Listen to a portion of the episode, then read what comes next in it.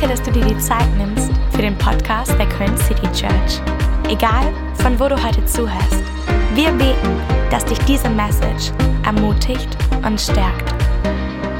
Wir schließen heute die Predigtserie Hope in the Dark. Ist Gott gut, wenn es das Leben nicht ist, gemeinsam ab.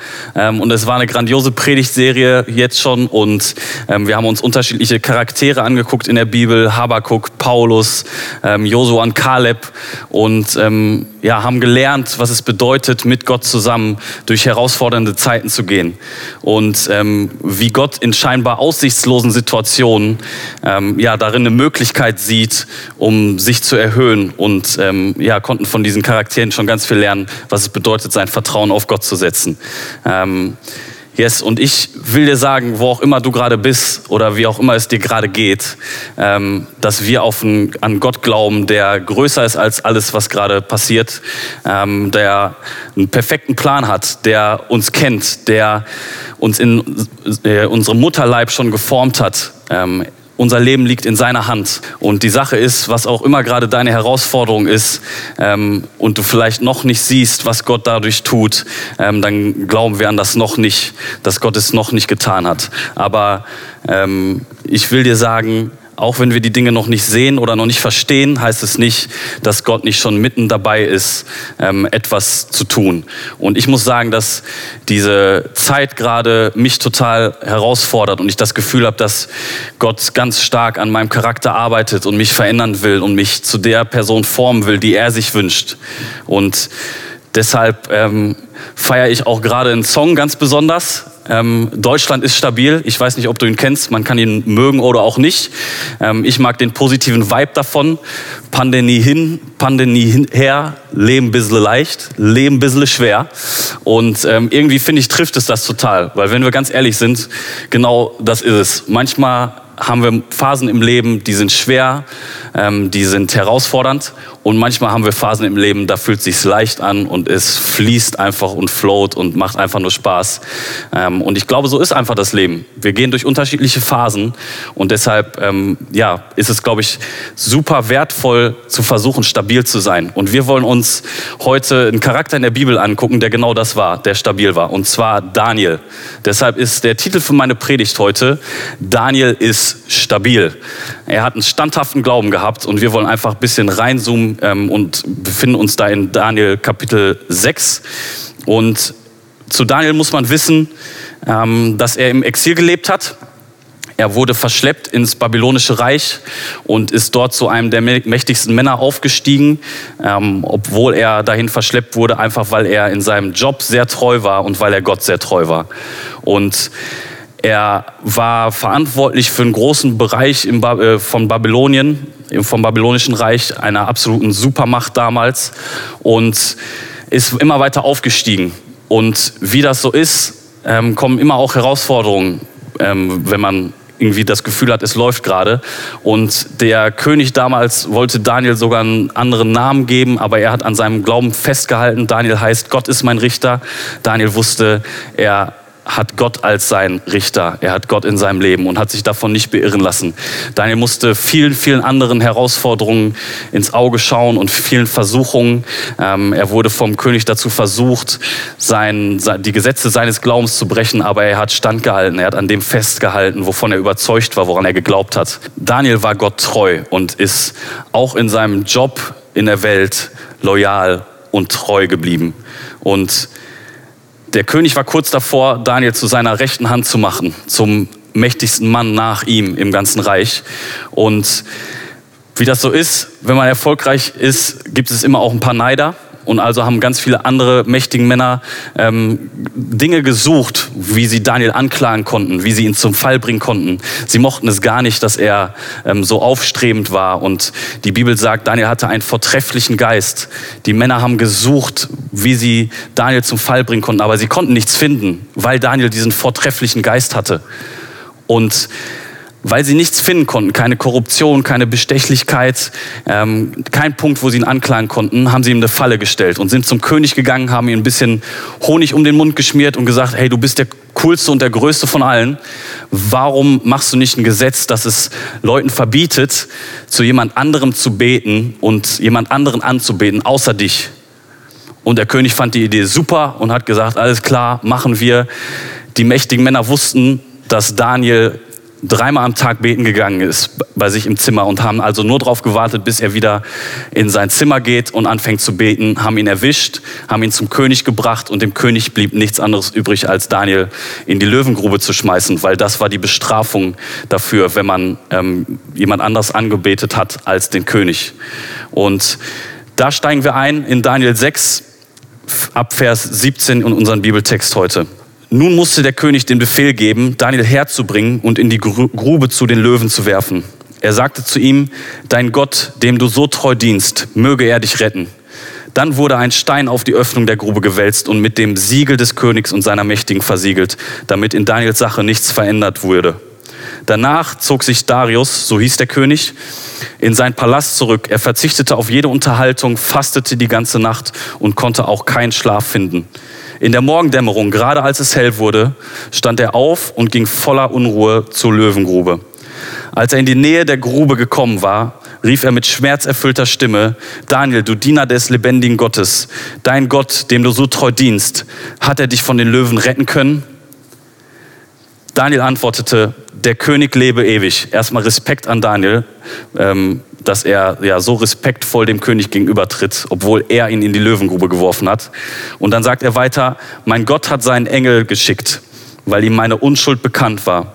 Und der hat den Löwen die Rachen verschlossen, sodass sie mir nichts antun konnten. Auch dir gegenüber, König, habe ich kein Unrecht begangen. Da freute sich der König außerordentlich und befahl, Daniel aus der Grube herauszuholen. Als man ihn heraufgezogen hat, fand man keinerlei Verletzung an ihm, weil er seinem Gott vertraut hatte. Hey, ich will zum Start beten. Vater, ich danke dir dafür, dass dein Wort lebendig ist und dass wir mit all dem, was uns gerade beschäftigt, vor dich kommen können. Und ich bete, dass du unsere Herzen, unsere, unseren Verstand, unsere Emotionen frei machst, sodass wir von dir empfangen dürfen. Danke, dass du heute zu uns reden willst. In deinem Namen. Amen. Als ich ungefähr 16 Jahre alt war, bin ich mit einem Kumpel Fahrradfahren gegangen. Und Fahrradfahren, damit meine ich nicht das, was gerade irgendwie jeder macht zur Corona-Zeit, so kilometerlang den Rhein runter, sondern ähm, das Fahrradfahren sah ein bisschen anders aus. Ähm, man hatte Fahrräder, mit denen man eher den Berg nur runtergefahren ist und nicht hochgefahren ist. Das nennt man Freeriden oder Downhillfahren. Jedenfalls Fahrräder mit richtig dicker Federung.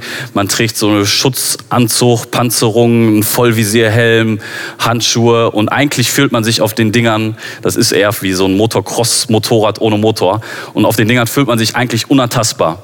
Und ähm, mein Kumpel war ein richtiger Halbpro schon da drin, der konnte das richtig gut. Ich bin also zum zweiten Mal mitgegangen in so einen Bikepark Park und äh, wo auch dann so Rampen sind und Schanzen, wo man drüber springt mit den Fahrrädern, auch irgendwelche Tricks in der Luft macht. Und da gibt es dann auch immer so einen Ausweichweg an jeder Rampe, wo man langfahren kann, wenn man sich nicht traut, darüber zu springen.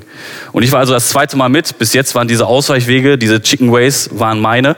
Ähm, aber an dem Tag, die Sonne hat geschienen, ähm, unten im, in der, im Park ganz viele Biker, ähm, richtig cool drauf. Und ich dachte mir, hey, das ist meine Zeit. Also ist mein Kumpel gefahren, unten angekommen und ich war an der Reihe.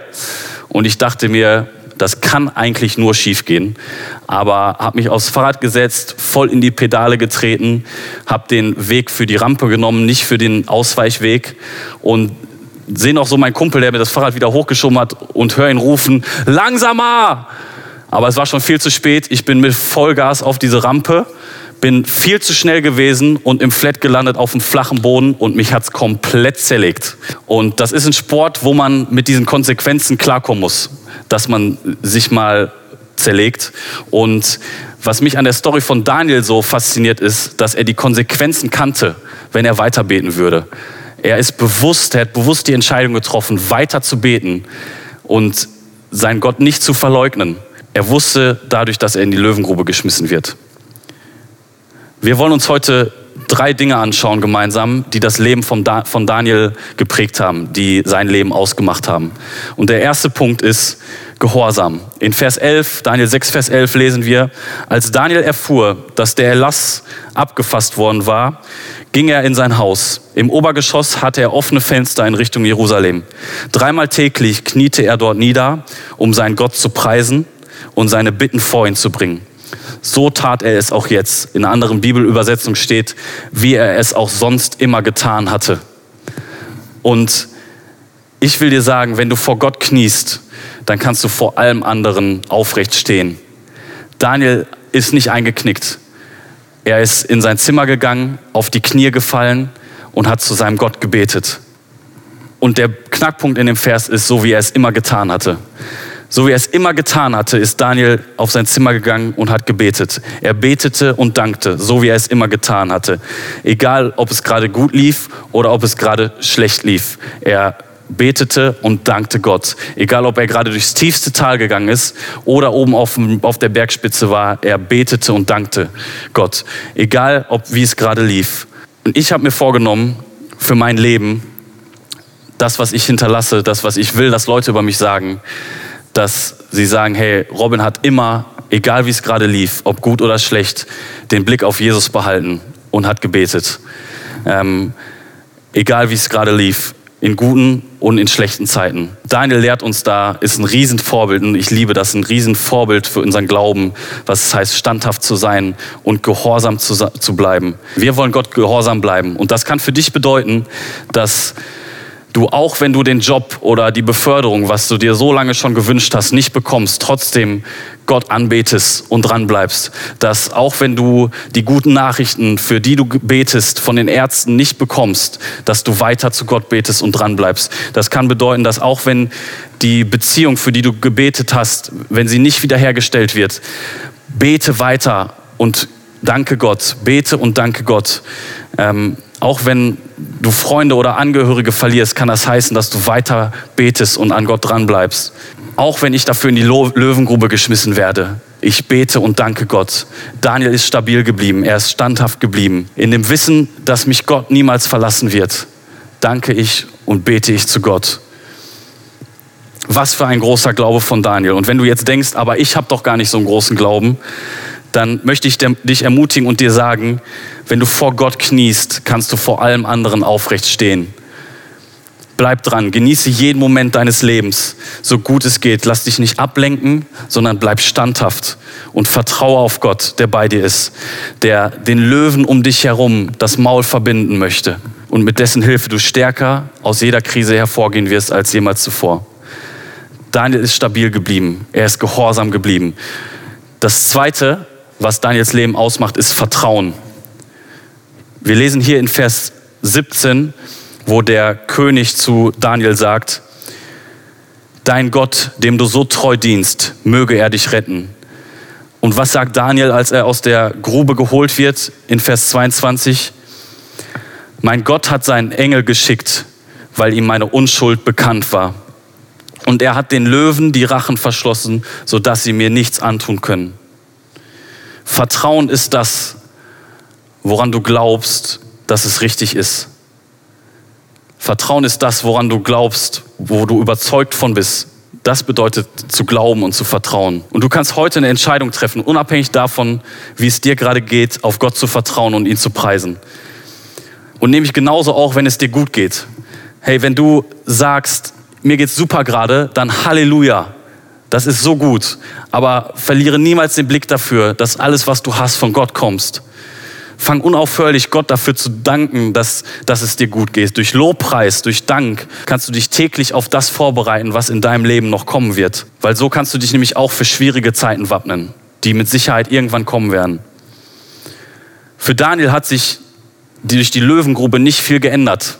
Seine Umstände haben sich geändert, aber seine Glaubensprinzipien haben sich nicht geändert. Er hat weiterhin auf Gott vertraut. Und weißt du, ich finde das so spannend gerade, weil wir beobachten können, wie diese Krise unterschiedliche Dinge bei uns Menschen auslöst. Und ich glaube, so, so eine Krise bringt dich immer entweder näher an Gott heran oder weiter von ihm weg.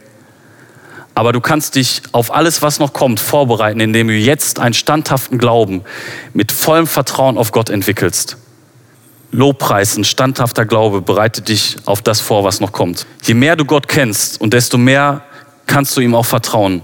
Wenn die Bibel das ist, woran du glaubst, worauf du dein Vertrauen setzt, dann vertraust du Gott. Und deshalb ist die Frage, was ist gerade vielleicht deine Löwengrube? Was ist deine Herausforderung gerade? Wo ist ein Bereich, wo du vielleicht sagst, hey, da muss ich Gott vertrauen oder da will ich Gott vertrauen? Ich muss sagen, dass gerade eine meiner größten Herausforderungen ähm, meine Gedanken sind. Und ich merke, wie ich immer wieder negativen Gedanken erlaube, in meinen Kopf zu kommen. Und mich ermutigt Daniel in der Löwengrube total darin, dass ich mich nicht von diesen Gedanken gefangen nehmen lasse, sondern dass ich selber diese Gedanken gefangen nehme, indem ich auf Gott vertraue und diesen Gedanken keine Macht über mich geben, gebe. Was ist deine Löwengrube? Was immer es ist, ich will dir sagen, es ist Hoffnung in der Löwengrube. Es ist Hoffnung im Dunkeln, in der Dunkelheit. Nimm diese Herausforderung an und vertraue Gott bedingungslos. Daniel hat nicht gesagt, ja, ich vertraue Gott und glaube daran, dass er es gut mit mir meint. Es sei denn, ich werde mal in eine Löwengrube geschmissen. Nein, es war ein bedingungsloses Vertrauen, was er auf Gott gesetzt hat.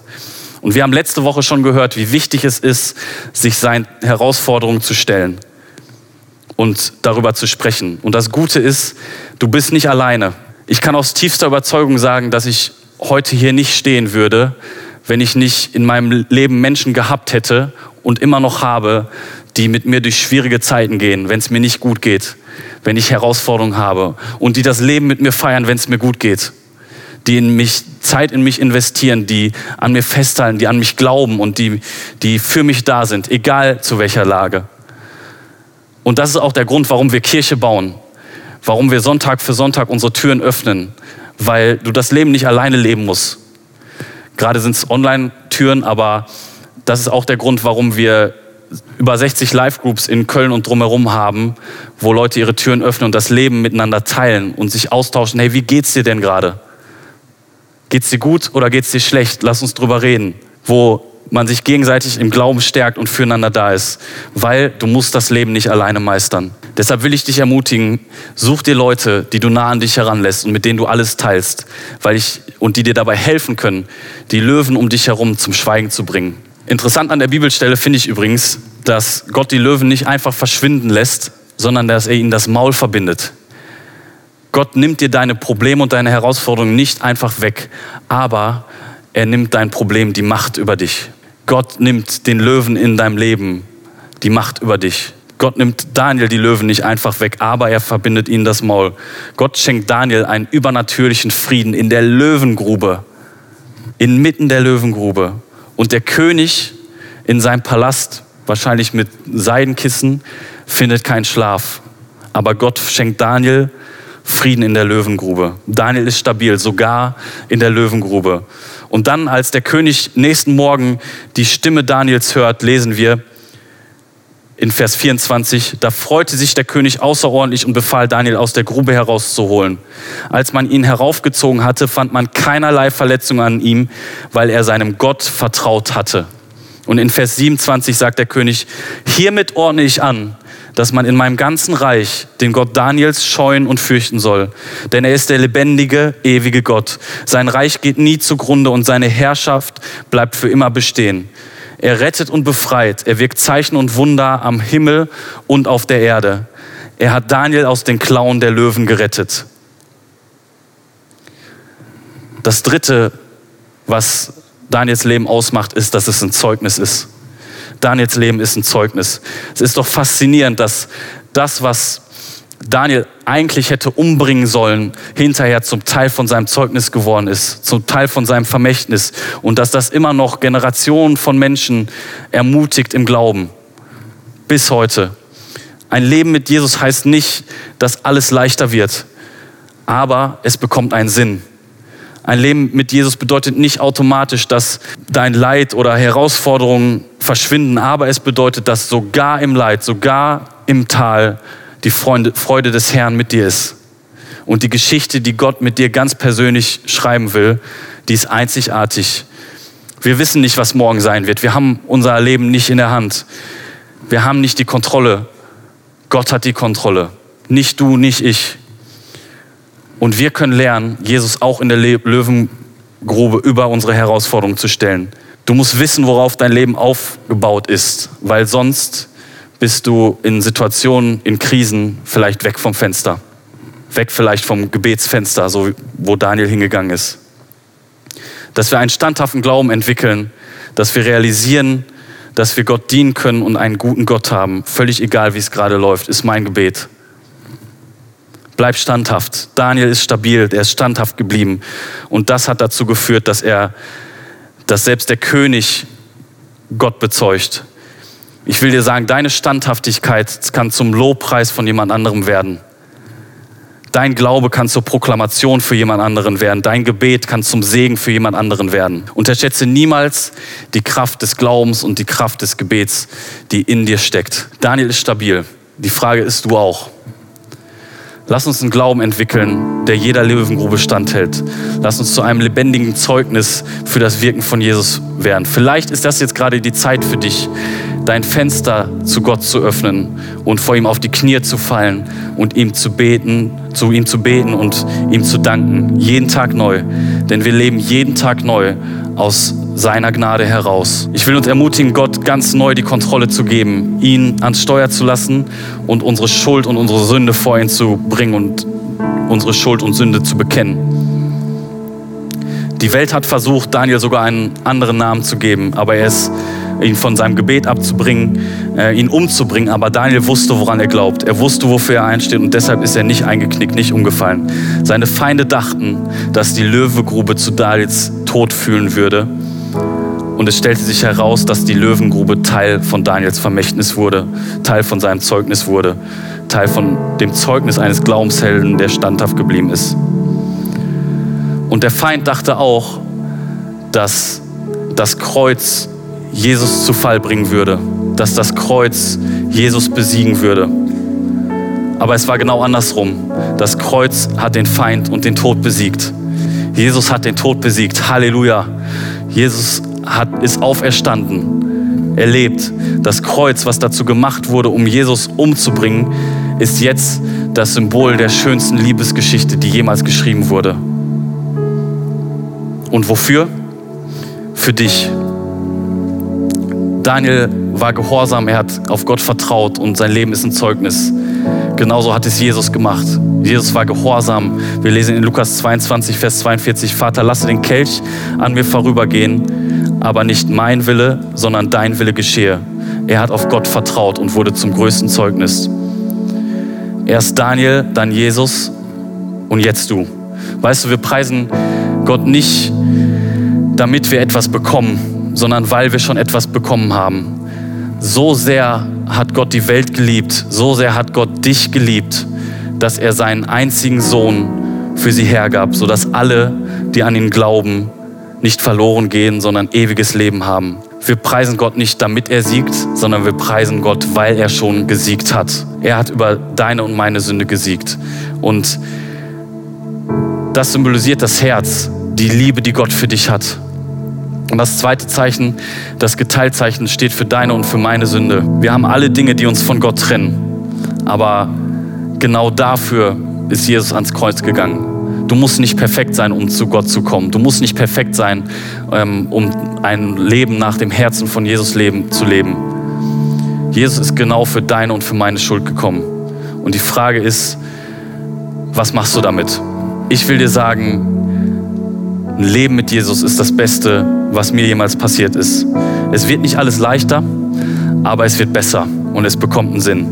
Und wenn du heute die Sehnsucht gespürt hast, mehr von Jesus zu wollen, vielleicht zum allerersten Mal oder zum wiederholten Mal, dann will ich dich einladen, mit mir folgendes Gebet zu sprechen. Jesus, komm in mein Leben ich lade dich ein in die Mitte meines Herzens. Bitte vergib mir meine Schuld und füll mich neu mit deiner Kraft. Hilf mir dabei, ein Leben nach deinem Herzen zu leben. Jesus, komm in mein Leben.